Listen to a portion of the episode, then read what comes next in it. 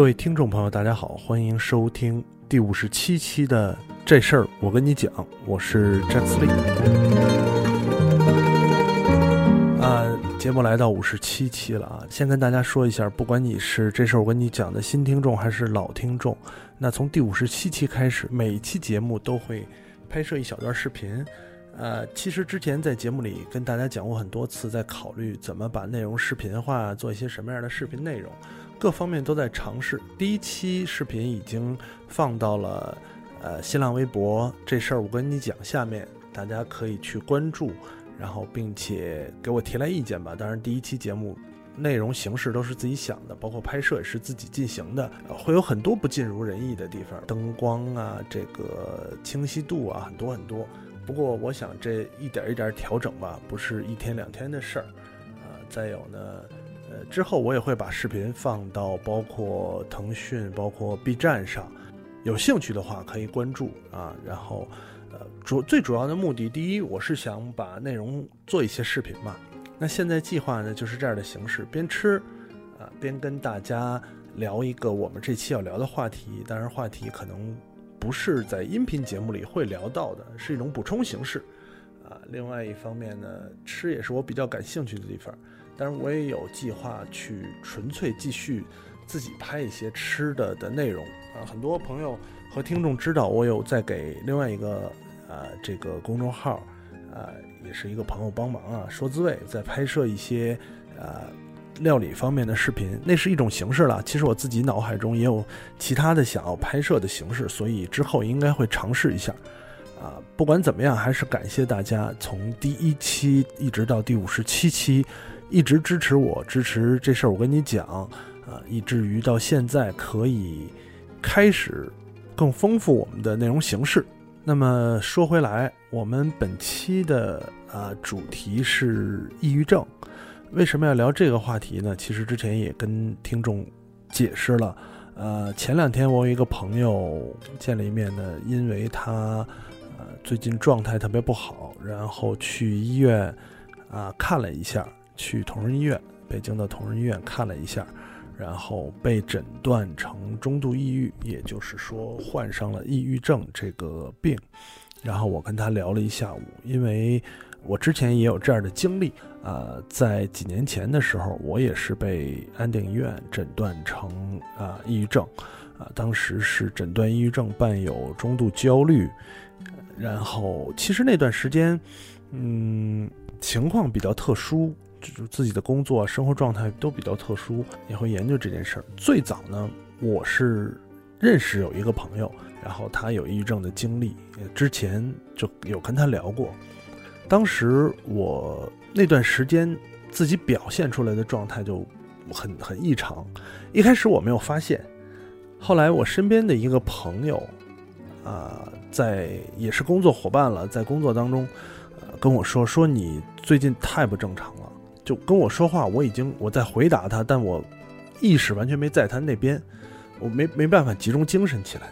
我当时就反应过来，我说好像朋友跟我说他的就会有这种症状啊，我然后向他询问了一下，说了一下我的状态，包括记忆力急速下降，没办法集中精神做一个事儿啊，失眠，然后包括心心。就是心率啊，啊，精神状态都会有问题。他说最好建议你去检查一下，然后我就有检查，啊，被一系列检查吧。更多的是有有一部分是测试你的性答题测试，一部分是病理的检查，包括眼动啊、脑电波啊，然后验血之类的。那那段时间之后呢，其实经历了一个很漫长的过程。不算是斗争了，但我会慢慢的去了解，啊，抑郁症到底是什么，它会给人带来什么样的变化，以及更多啊相关的知识。同时呢，在这几年的过程当中，我发现身边越来越多的人，我之前的同事、朋友，到现在，啊，越来越多的人患上，或者说怀疑患上了抑郁症。他们之中，有的人啊经历了很困难的一段生活，有的人就相对幸运，会有一个比较好的结果。所以今天我还是想把它拿出来，因为我这个朋友还不还挺不错的朋友，而且我在跟他聊的过程当中发现了挺多问题的。啊，呃，所以就像听众征集了这期的话题，也有很多人呢发来他们的看法，其中有一位听众是我们的一个老听众了，我把他名字匿掉，他呢。呃，特意发来微信跟我说，他其实有很长一段时间与抑郁症做斗争的过程。他呢还把自己的经历记录下来，啊，在这个豆瓣日记上，当然他设成了朋友可见。啊，我分享了一段在微博上，大家可以去微博看一下。我觉得他描写了很多自己的内心的过程。实际上，在我们之后。啊，来分享听众的看法的时候，我觉得会发现，今天我最想传达的一件事儿，就是说，抑郁症是一个有病理反应、确确实实存在的病症，它跟你的轻则感冒啊，什么发烧、肺炎，重则呃癌症这样的病是一样的，啊，它它会实实在在的给你带来一些后果，而不仅仅是心理上的。呃，分享一下听众他们发来的留言啊。首先是微信公众号后台的这个听众说，最近工作生活上杂事儿太多了，都堆在一起，特别累，睡不好，眼睛一闭，脑子里全是这些事儿盘旋。今天是第二次一个人嚎啕大哭了，没往抑郁症方面想，但觉得是情绪必须得得到释放，不能憋着啊。另外一个听众说，我感觉我应该不是抑郁，但是经常遇到无法战胜的问题，会容易想死。啊，下面还有听众说说有差不多的经历，就是有段时间由于家庭问题和学习工作皆不如意，特别想哭，能哭一天那种，晚上也睡不好，总是噩梦。多次想去厨房动刀，持续了半年。后来自己辞去工作去远行，没有计划（括弧抱着有去无回的心态）（括弧完）去了甘肃、青海、拉萨，从格尔木坐长途车去敦煌，这一趟半个多月，衣服也该洗了，也想回家了，心也想开了，就是在路上思考问题和在路上陌生人胡侃。后来来到了喜欢城喜欢的城市读研，很开心啊。然后这个另外的听众说，我没有被确诊过，不过觉得自己可能是抑郁人群。外表上，我的生活和事业都有声有色，可是总觉得不开心。怎么说呢？觉得自己在世界上活着没有意义，就算明天死了也不可惜。我结婚了，不想要小孩，因为自己也不开心。如果把另外的生命带来这个世界，觉得很不负责任。（括弧）当时我看见小孩就烦，不喜欢他们毫无掩饰的贪婪和任性。（括弧完）这个跟我很像啊。我的父母婚姻不太幸福，从小长大，我觉得跟我妈添了很多问麻烦。我妈到现在都不是很慈祥的妈妈。我人在国外，每次打电话回家，她都不想接，觉得麻烦，耽误她看电视剧啊，很牛逼的妈妈。先念这几个听众的留言吧。啊，我觉得这几个听众都有相同的经历，但是他们所展现来的情况也有点类似啊。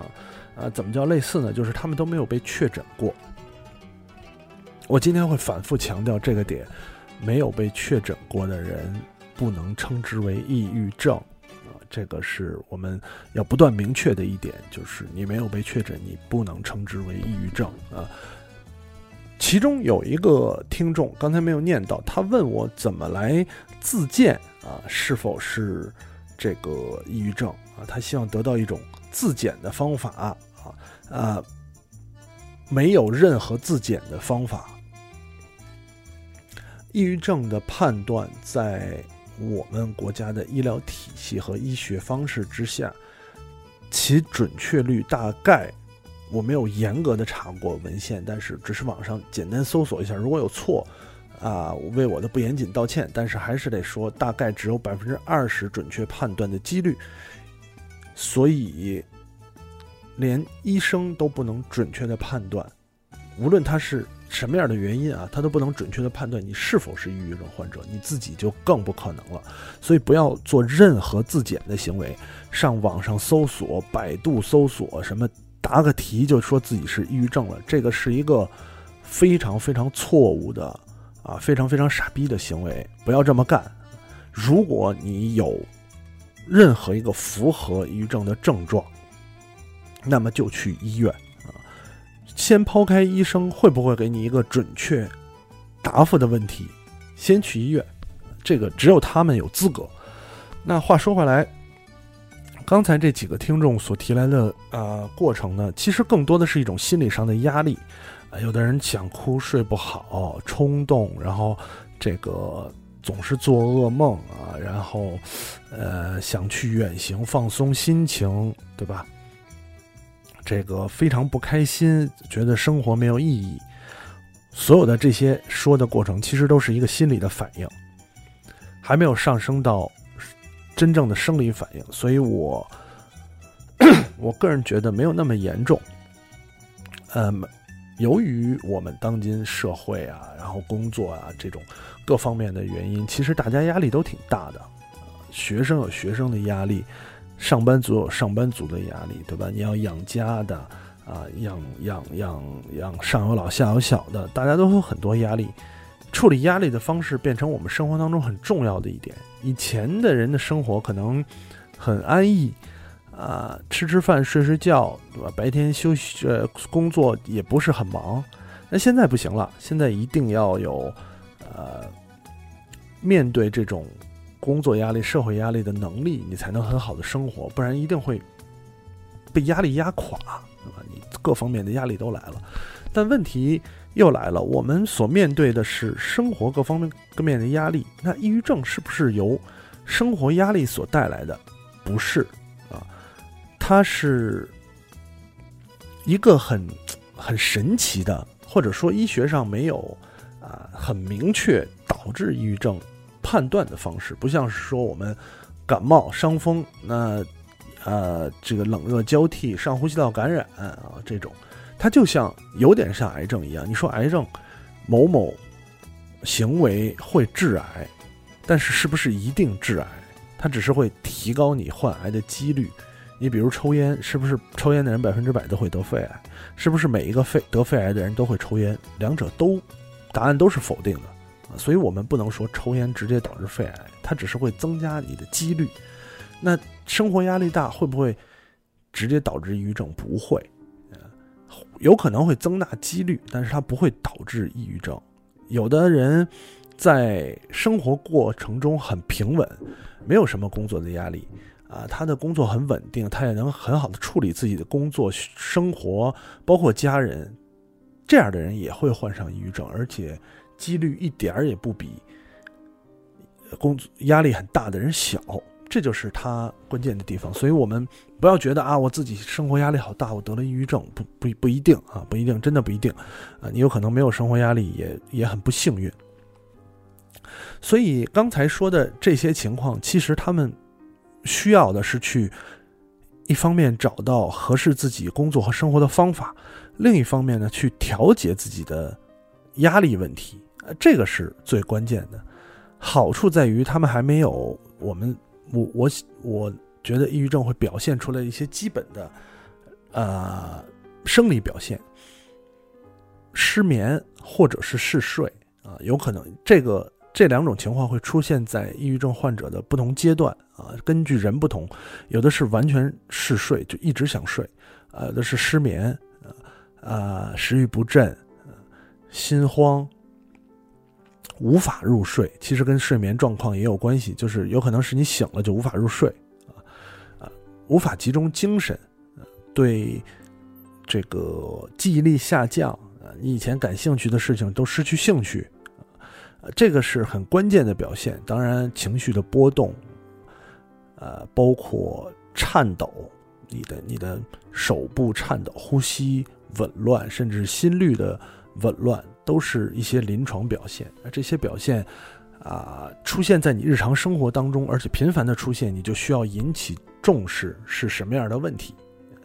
这个是，啊，我觉得需要需要大家知道的，啊，呃，然后，另外有一些听众也发来了啊，这个微博上也有，我们来看看微博上大家给我发来什么内容，匿名。说詹斯利因为在学校这边，而且是学校压力最大的博士阶段，所以不免会接触到抑郁症相关话题，也会有自己本科同学因为精神方面的原因，就在去年读博出国交换回国后，出现必须去回龙观长期住院的情况。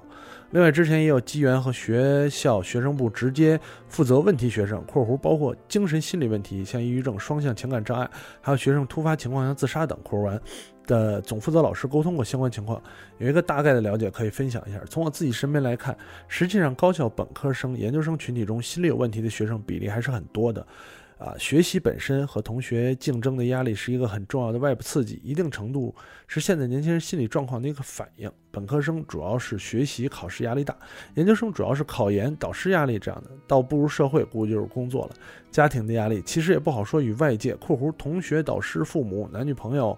说完，缺乏沟通交流本身已经是出现问题症状，还是造成症状的原因了。有一部分同学会意识到有问题，去寻求心理中心专业老师咨询，或甚至医生的帮助。这一点可能比步入社会之后好一些。甚至有宿舍、班级作为集体第一时间关注，有出勤、成绩、饭卡消费等情况作为外界发现问题的参照。从学校负责老师这边了解情况，其实对学校这样的群体来说，学生的精神。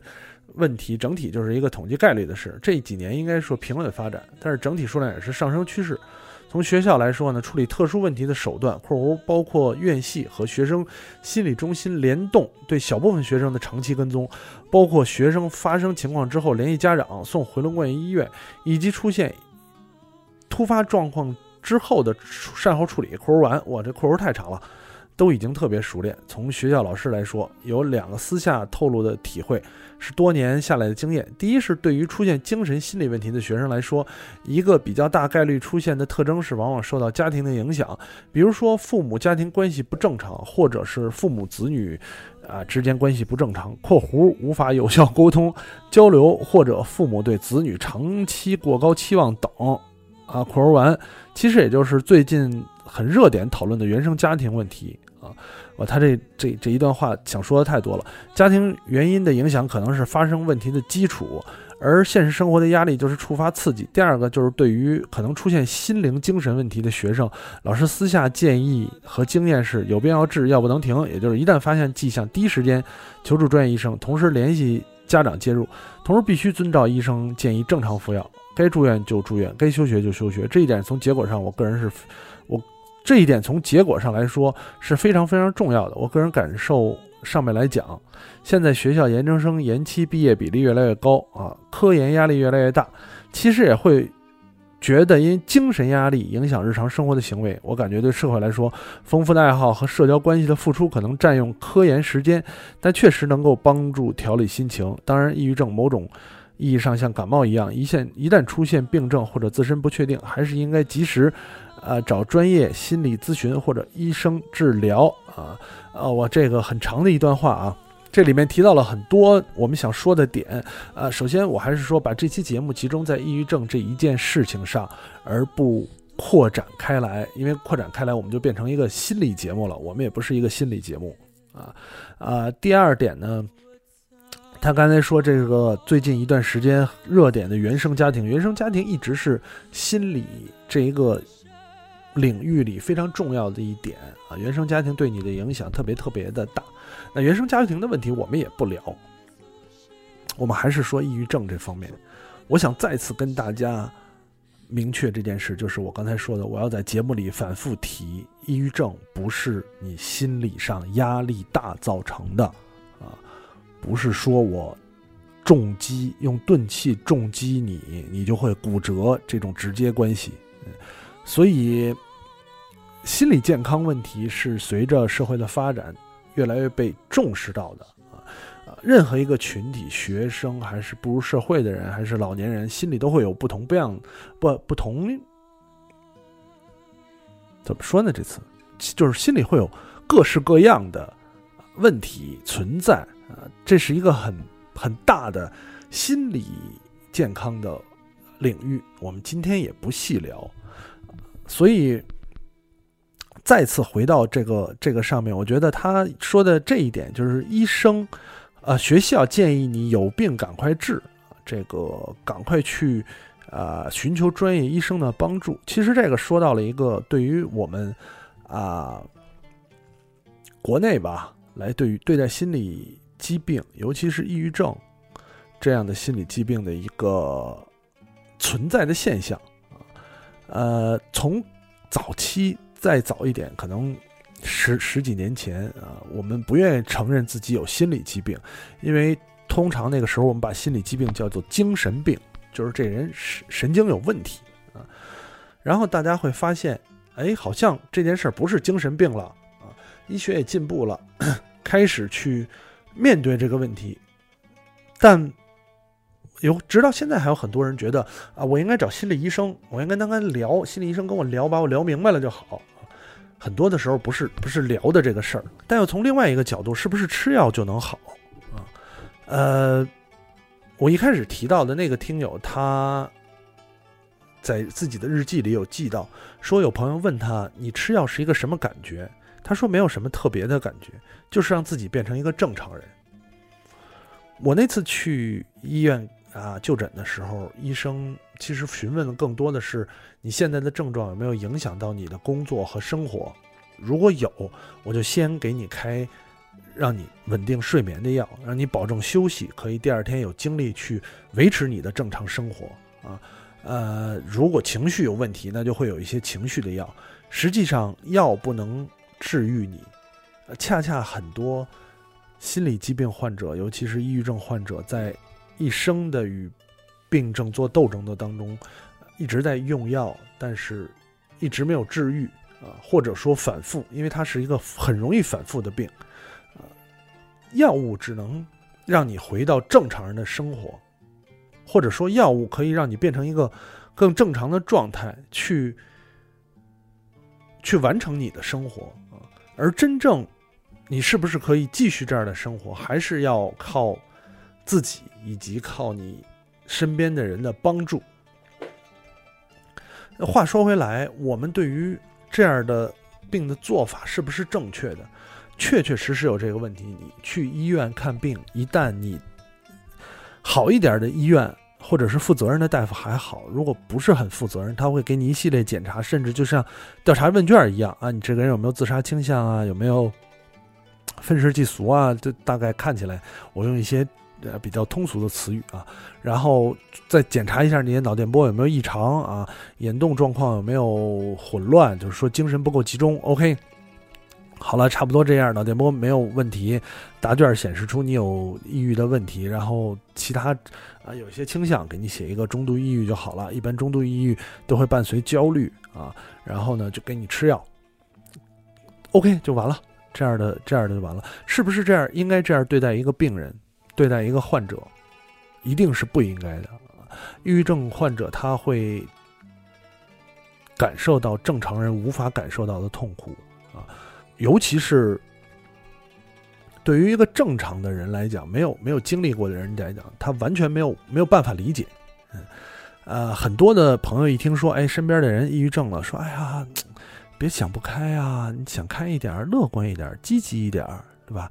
啊，就努力面对生活，努力你大爷啊！积极积极，妈的，这不是积极的事儿，对吧？这就像打断你一条腿，你给我跑一个一百米看看。你跑得了吗？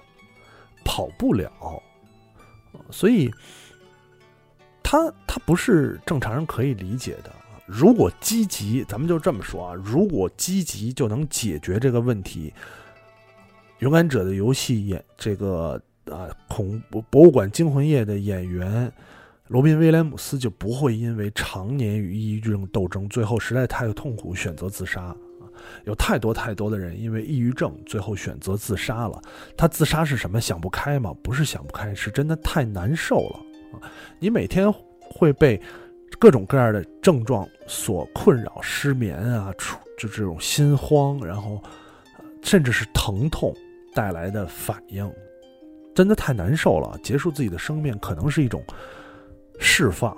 他不是真的不是说哎你心里不行这想不开对吧？不要说他妈什么乐观一点，乐观你大爷啊！呃，念一些其他的听众留言，这个这个听众说，我有一个同学患上过抑郁症，有次他跟我说，如果他有什么异常现象就制止他。当时我没有多想就答应他，还好那天没什么异常。但是现在想想，我想当时他内心一定非常难受。回想起来那天他的眼神里稍微夸张点说，真的是充满了绝望。后来他就断断续续的不去学校了，后来直接休学了。有一次通电话，啊，才知道他患上了抑郁症。以前我什么也不懂，现在想想有些后悔，没有。给予足够的关怀，也不知道怎么做。我觉得身边人对抑郁症要理解，对患者要有耐心，真的很重要。这件事已经过去好多年了，他已经康复，真的挺为他高兴的。确确实，如果一个抑郁症患者，无论是你的家人、朋友，哪怕有一个人可以尽量的支持你，我觉得这个都是幸运的啊。嗯，很难说有百分之百的，因为你会。他会表现出很多很烦人的状态。咱们所谓“久病床前无孝子”，连父母的重病时间长了都会消磨掉人的意志。呃，我之前有一个同事，他也是不幸患上了这个，感觉是什么癌症啊？呃，患上了抑郁症，他的症状会更明显一点啊，他的情绪波动会会很大。当时他有一个啊男朋友。然后呢？刚开始的时候，他会莫名其妙的哭，男朋友就安慰他，然后可能抱着他，因为你做不了什么，你只能去给这个人包容，很还真的挺好的。但是时间长了之后，你会产生抵抗力啊，就是当你当当女朋友第一次哭、第二次哭、第三次哭的时候，你会去。安慰她，当她天天哭，每天都会哭的话，你就会习惯了。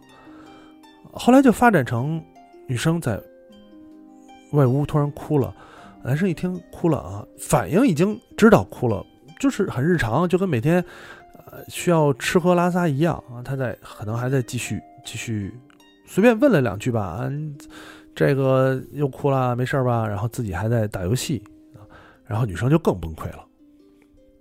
最后两个人确确实实也没有办法继续在一起，这个是无法回避的问题。所以，真的，如果你有一个包容你的啊，或者是尽量去包容你的朋友、亲戚、家人，是对于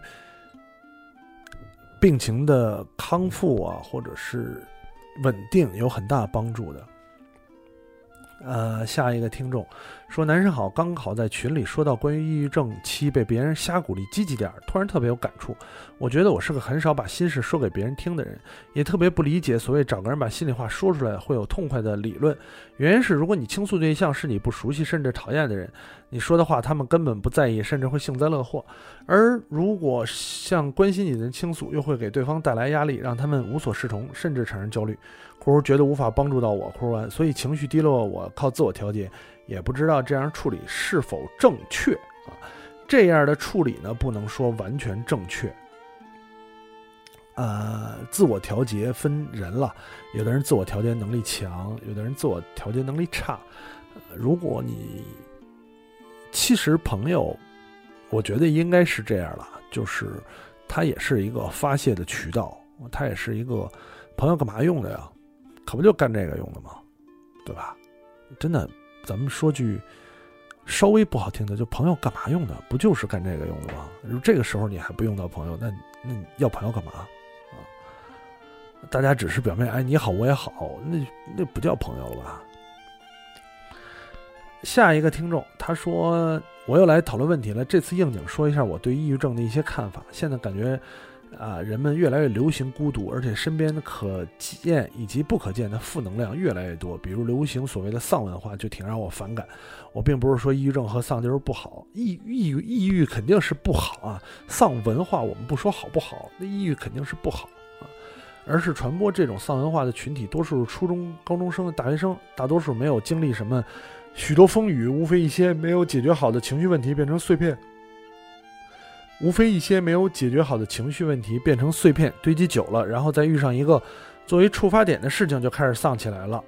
呃，这种情况表示理解自己在去年的时候经常容易变得很丧，可是让我反感，经常在社交平台上、微博啊、朋友圈啊，甚至网易云歌单上传播这种情绪情感，会给心态正常的人一些暗示。时间久了，一旦出现负面情绪，碎片堆积，这种丧情绪产物就可以成为压倒骆驼的最后一根稻草。哎呀，好难受，好丧！这句话表面看起来只是你难过、心情不好、很压抑，实际会把一些负能量传给传递给别人。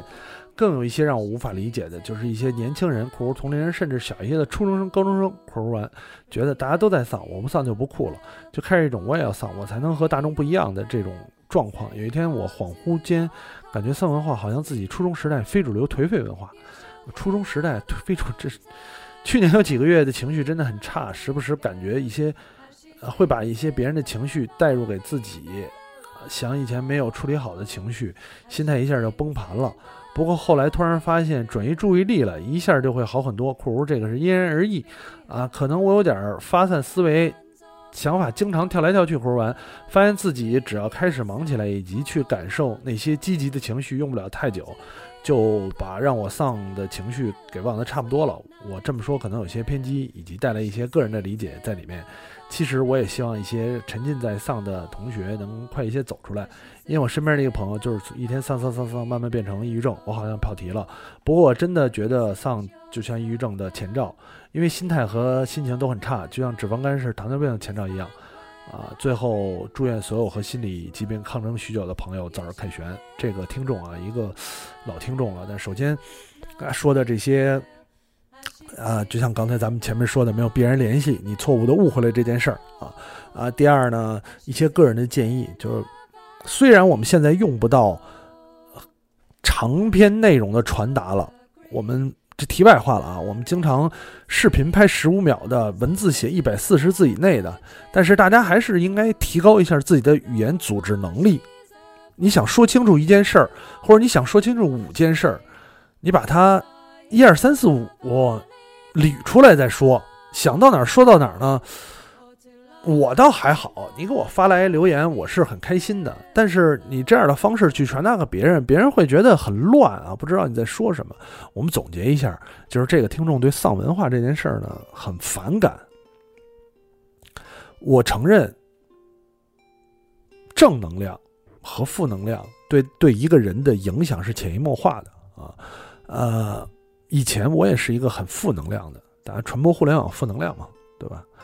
啊！但后来慢慢的，现在应该会发现比以前好很多了。虽然虽然也有很多负能量啊，那些太负了，不敢在节目里提，怕怕封禁了。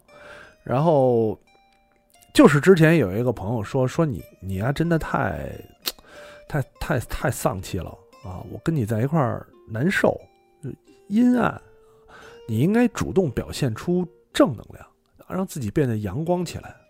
我一听觉得好像有道理。有道理，我就尝试努力啊！我说，努力故意去正能量，那慢慢的会对自己有影响，真的是这方面的影响了啊啊！但是你说在年轻当中人，年轻人当中流行，我最近有一个感受，就是我眼中的和你眼中的年轻人，永远都是一部分，一小部分，嗯呃，有可能有更多的群体你没有看到啊，但其他的他。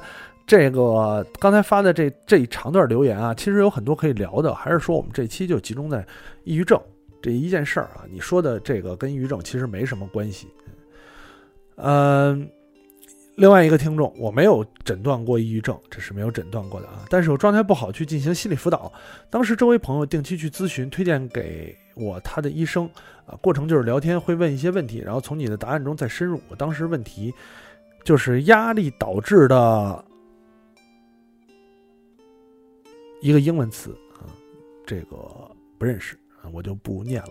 括弧不确定这个算不算抑郁？我的理解就是低落、沮丧、状态不好。括弧完聊过之后，确实感觉很好，也学到很多东西，比如一些自以为好但其实不好的习惯，还有一些身体讯号。这样的咨询，我每个我朋友每个月会去一次，我去两次就没再去了。一是觉得状态好了，再者确实有点负担不起。括弧每次两小时的诊费是两百五十美刀，保险不包。括弧完。但是如果有条件，真心觉得定期去是挺好的。与其说治疗，更像是预防。现在大家已经有心理健康的意识，但好像大多数还是出了问题以后才去寻求治疗的手段。像这样和专业人士聊一聊最近面对的问题，可以及时清理积攒的情绪，这些过程当中也会建立一个更健康的这个生活模式啊。我觉得说的非常的好，说的非常的好，就是不管抑抑郁症不抑郁症，我们都应该维持一个健康的心理状态。其实心理状态会像你的身身体生理健康一样重要，啊，但当。这种心理咨询在我们的国家与发达国家还真的差得很远啊！有很多心理咨询机构，大家也不懂，而且我们的意识还没有到达这个层面。但重视心理健康是啊，不断在 在在越来越进步、越来越发展的。十年前、五年前说到心理的问题，大家有一点意识。啊，现在越来越多的会主动去寻求专业人士的帮助，我觉得这个是一个好事儿啊，非常好的事儿。那我其实还有一些零散的留言了啊，我觉得观点差不多，我就不念了啊。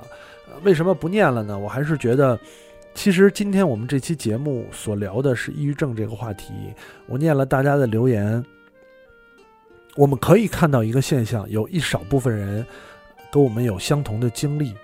啊，他患上过抑郁症，或轻或重啊，期间进行过治疗，无论医生的判断是不是足够准确、足够严谨，啊，经历过治疗、用药调整啊，有的人好了起来，有的人可能反复，有的人还在与病魔做斗争，但更多的问题是，就是我为什么要做这期节目的目的，有太多太多的人不了解抑郁症。一个健康的人，他觉得身边的朋友患上抑郁症就是心理压力造成的。几乎除了每除了我们刚才念的留言，除了真的得过病的人，几乎每一个人都认为你的有抑郁症是心理压力造成的，不是这样。不要再认为压力大导致抑郁症了啊！压力大真的不一定导致，有很多你压力大，对你你压力大，那那么多企业 CEO。身价好几百亿的，他压力大不大？他压力比你大多了，真的，他压力比你大多了啊！越穷的人压力越小，没有什么，你你负担的责任越大，对吧？你压力就越大。所以你说，那如果他们的压力大，为什么有有有患抑郁症患者，对吧？但每个人都不行了，每个人都歇毙了，没有处理压力的方式，这是。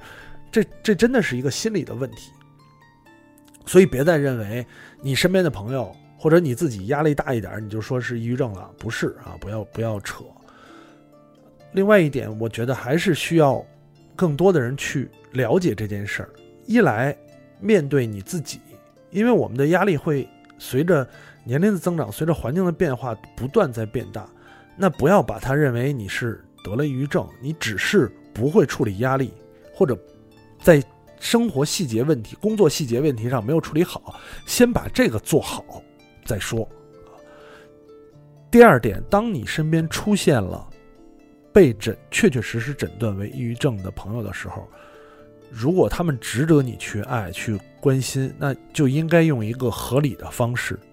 什么样的方式合理？作为我来讲，如果我的朋友 有这样的问题，我尽。真的是我的好朋友，我愿意为他付出的，我尽可能的，所谓随叫随到，对吧？因为没没法判断，他不是说今天难受了，我约你三天后之类，咱们出出来吃个饭，不是这样啊，尽可能的随叫随到，帮他度过每一个发病的时间，啊，以一个过来人身份劝他做出一些正确的决定，以及向。尽可能的向其他不了解的人传达，抑郁症是一个什么样的情况，他需要一些什么样的帮助，以及他有可能出现什么样的反应。我觉得这个才是最重要的，而不是劝他去积极面对，或者劝他去吃药，啊，或者是任何这些你自认为对的事情。每一个人他需要的都是一个。能在他自我否定的时候，能在他自我怀疑的时候，能在他痛苦的时候，帮他一把，抱他一下，肯定他，以及帮他消磨掉这段痛苦时光的人，他需要的是这样的啊，他需要的不是人劝他吃药，不是人劝他积极，不是人劝他硬扛，这些事儿有医生就够了，好吧？所以其实今天想聊的就是这些啊啊，非常感谢所有发来问题的听众。那如果我今天没有回答到的，有一些问题，可能我们可以深入讨论。你可以继续发来你的想法跟我交流啊。同时呢，呃，这事儿我跟你讲，也开通了新浪微博。新浪微博上我会第一时间更新节目，更新呃与节目搭配的视频内容，在尝试。我也会分享出一些自己拍的，可能跟这事儿我跟你讲没有直接关系的视频，都会在新浪微博上呈现，因为它我觉得比微信更及时了啊。当然。微信也会继续更新各个音乐这个播客平台，呃，以及视频网站吧，我都会更新我的视频节目。所以这是我跟你讲，内容越做越多，啊，最近更新也保持了一定的频率，也非常感谢大家一直以来对我的支持，啊啊，那非常感谢大家收听第五十七期的这事儿，我跟你讲，啊，咱们下期节目再见。